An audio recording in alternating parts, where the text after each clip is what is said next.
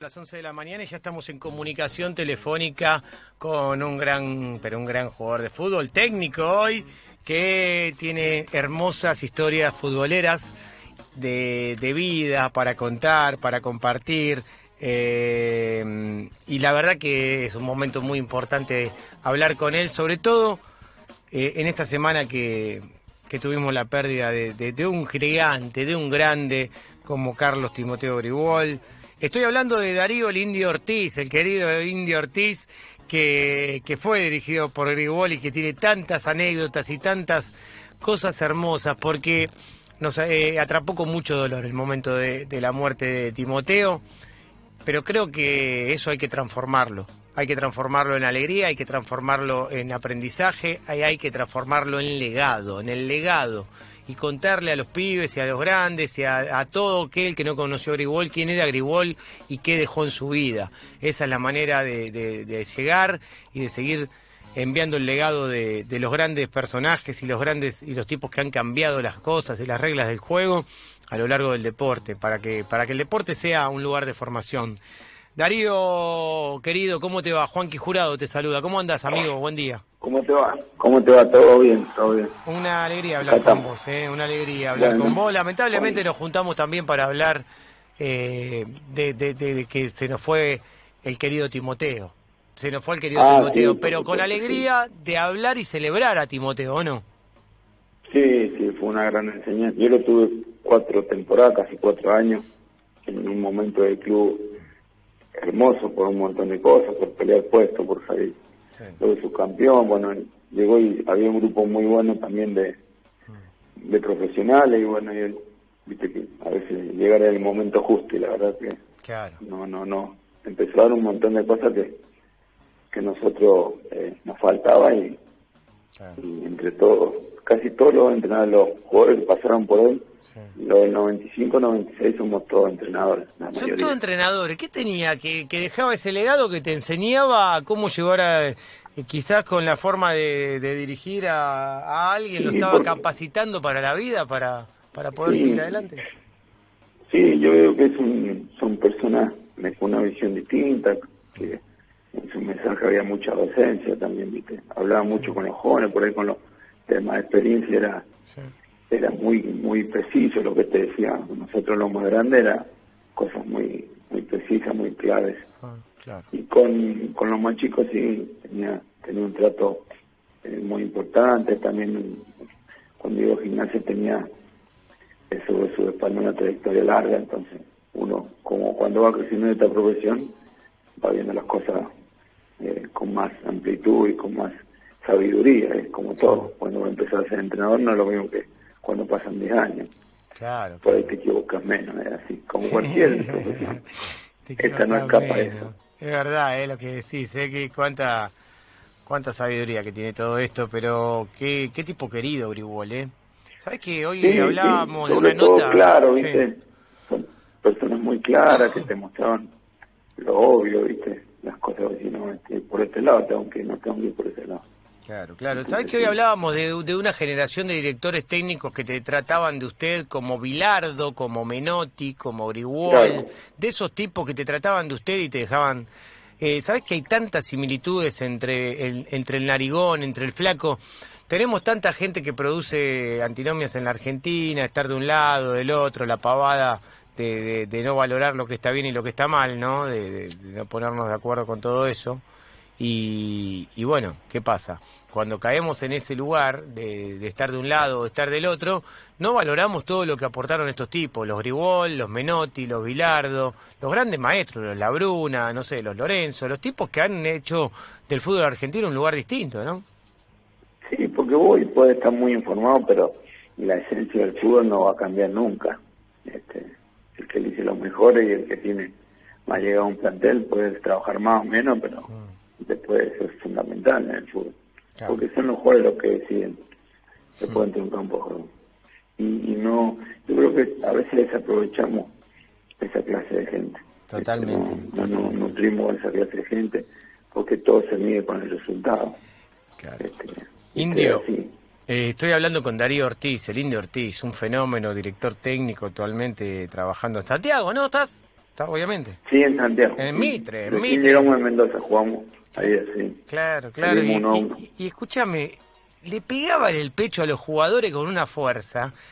Tal es la fuerza que hoy eh, Gimnasia sacó una camiseta en donde está Ah, la sí, mano de. Gribol pegada en el pecho.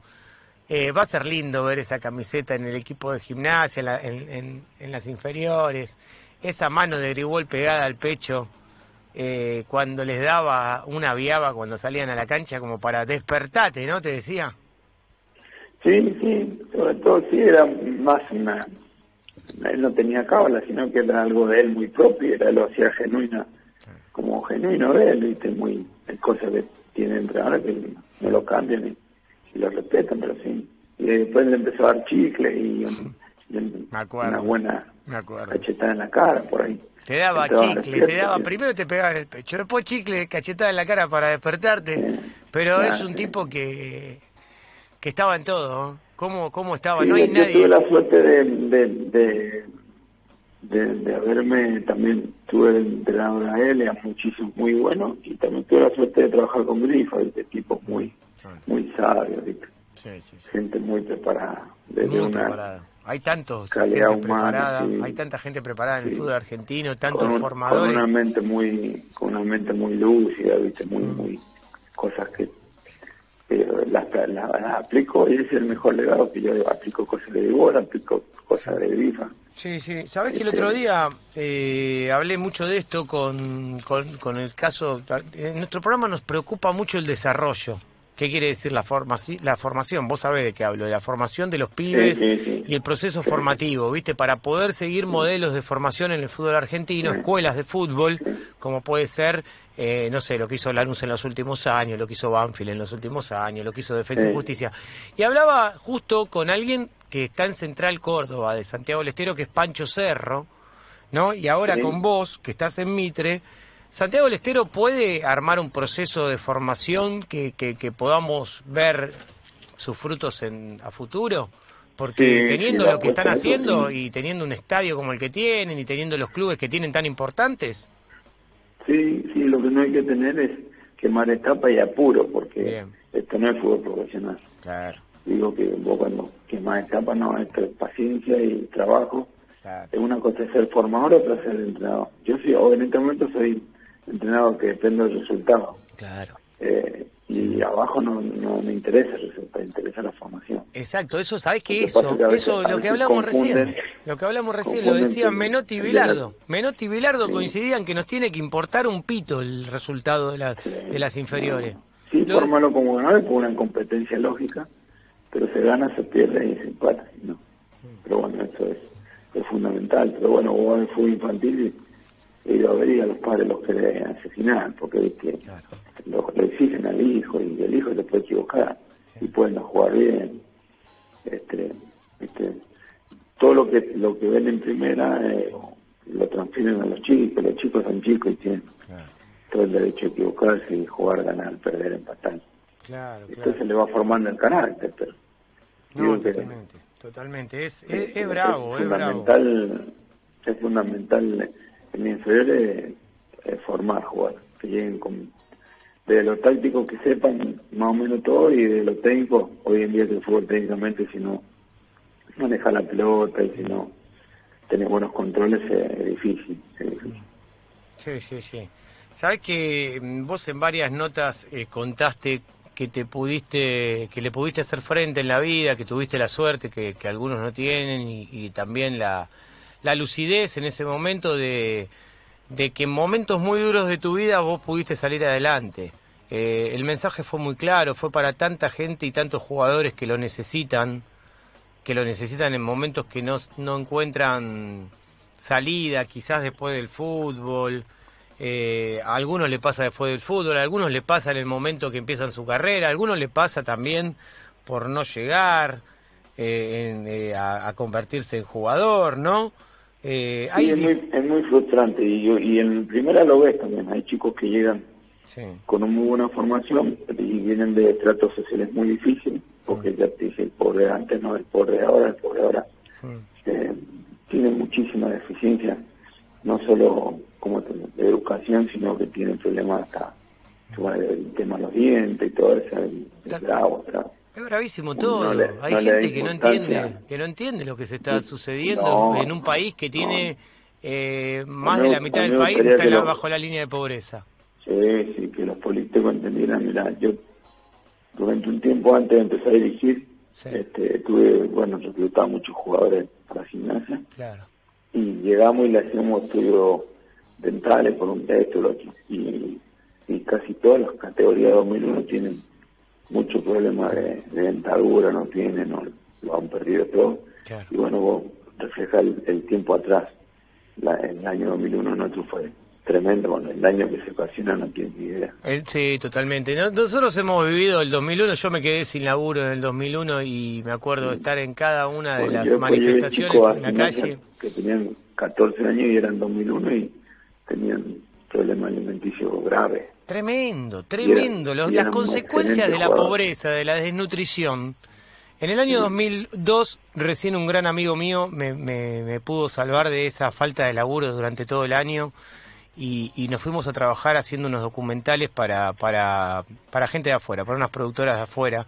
Y tuvimos que ir a retratar el hambre por todo el país, así como te cuento, con una cámara eh, y una mochila, tuvimos que salir los dos a, la, a las rutas de Argentina y encontrarnos con un panorama desolador que había dejado tantos años de, gobiernos neoliberales, de, de, de, dejar a la gente al lado, de no le importarle nada, de haber chocado un sistema, de haber chocado absolutamente todo y de cagarse en la gente, porque la verdad la palabra es cagarse en la gente. Y sabés que fuimos, eh, y nos, no, la verdad que no, nos rompió el alma las cosas que estábamos viendo, los pibes desnutridos en todos los hospitales. Y, viste, y si seguimos eh, aplicando ese tipo de recetas de ajustes desmedidos y de cosas así, nosotros sabemos para dónde va la, la situación.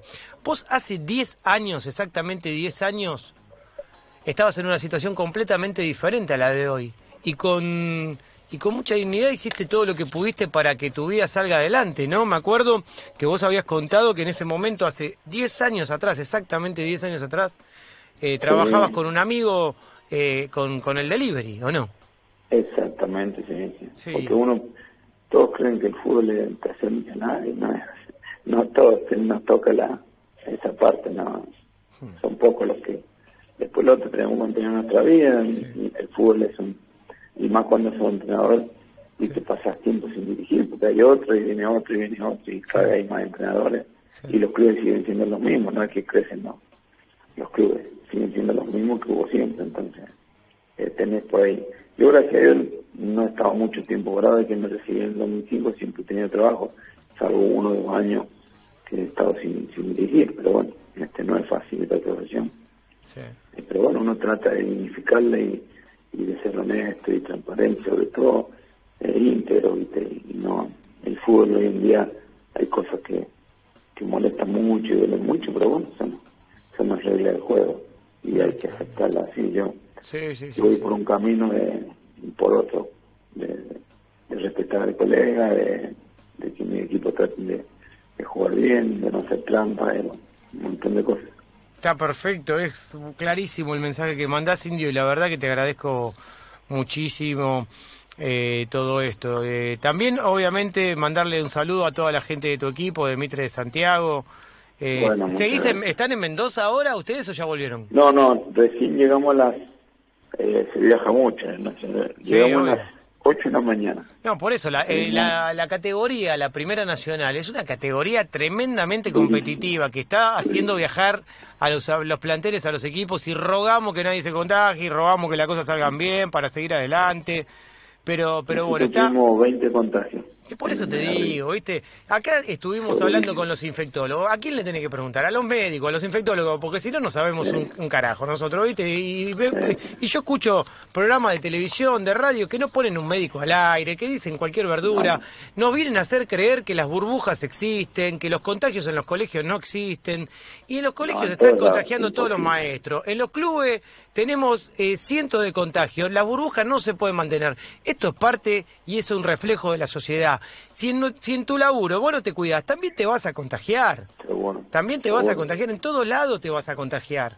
Acá es una Nosotros cuestión tenemos de que- mucha exposición porque, bueno, el nacionalero que tiene que viajar mucho y por ahí sos asintomático y, y Mm. compartir un micro 14 horas. Sí, tal cual, Entonces, obvio, en un micro 14 el horas. Estamos no- metiéndonos en un micro 14 horas. ¿Cómo no te vas a contagiar si hay un contagiado?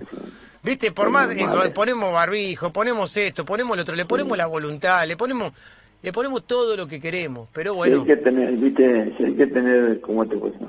La gente no tiene idea de cuando, porque siempre te exige el fútbol, lo único que sirve es ganar, no sirve otra explicación, no hay nada, nadie, nadie mide, sí.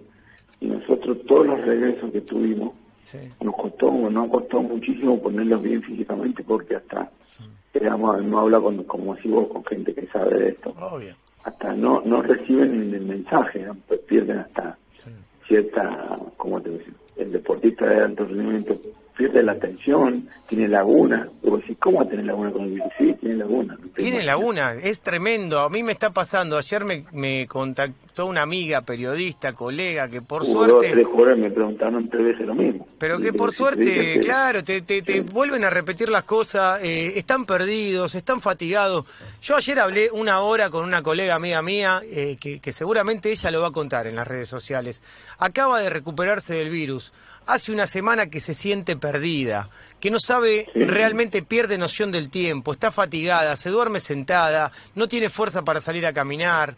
Eh, las consecuencias que le está dejando el virus a un montón de gente apenas las sabemos. Imagínate que si dentro de dos años después vamos a empezar a entender por qué nos contagiábamos, de qué manera nos contagiábamos, por qué algunos se morían y otros no, por qué algunos eh, lo tenían asintomático y, a- y a otros en, en dos días se lo llevaba. Eh, todo lo que nos falta saber, todo por eso. eh, acá hay una irresponsabilidad total de mucha gente y, y trataremos de nosotros ser responsables para cuidarnos y para salvar vidas, para salvar vidas. Que hagamos lo que nos digan los médicos, lo que nos digan los infectólogos, esos son los que están adelante. mira, eh, debemos ser los pocos clubes porque hemos tomado una norma y el presidente se lo agradece con nosotros. hace, eh, muchos clubes no- nosotros siempre nos hizo Claro, siempre. claro. siempre. Y si y es salir el otro día, eh, salimos con muchos jugadores menos porque Sí. estuve en el viaje que no dejamos de hisopar. Sí, obvio, obvio, obvio, ¿cómo no? ¿Cómo no? Sí, imagínate que acá eh, vos te das cuenta que todos están presenciales, pero a los maestros los mandamos al frente de batalla. A los maestros, que son los que los que tenemos que cuidar, a los adultos mayores los mandamos ahí adelante con el peligro que corren. A, a los pibes, a los niños. A los niños estamos mandando al frente de batalla. Y no estamos respetando el trabajo de la gente de salud. Qué, qué, qué, qué tremendo. Empezamos hablando de esto y seguramente lo vamos a ir repitiendo.